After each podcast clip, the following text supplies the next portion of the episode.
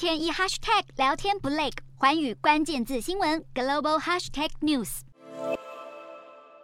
民众奋力铲雪，想不到被深埋在厚重积雪之下的，竟然是一辆轿车。日本迎来今年最强寒流，各地都降下破纪录的大雪，其中青森积雪最严重的地区更超过一百五十公分，气温冷到头发都迅速结冰。还有日本记者实际造访山形县的温泉乡。只见当地街道和屋顶全被白茫茫的厚雪覆盖，居民纷纷展开除雪作业。受到冬季气压分布和西伯利亚冷空气的影响，日本这波超强寒流除了影响东北地区，就连位在南部的九州也开始下大雪。当局预估，随着冷空气增强，连平地都可能存在积雪的风险。虽然说寒冷的冬天是日本人泡温泉的旺季，不过在这波超强寒流的袭击之下，许多旅馆业者都叫苦连天。天气急冻，加上国际能源价格高涨，业者大叹这个冬天的燃料费恐怕比往年高出不少。由于冷空气不断朝日本移动，日本气象厅警告降雪持续，预估一直到十九日，位在日本海一侧的新泻县积雪可能会累积一公尺深，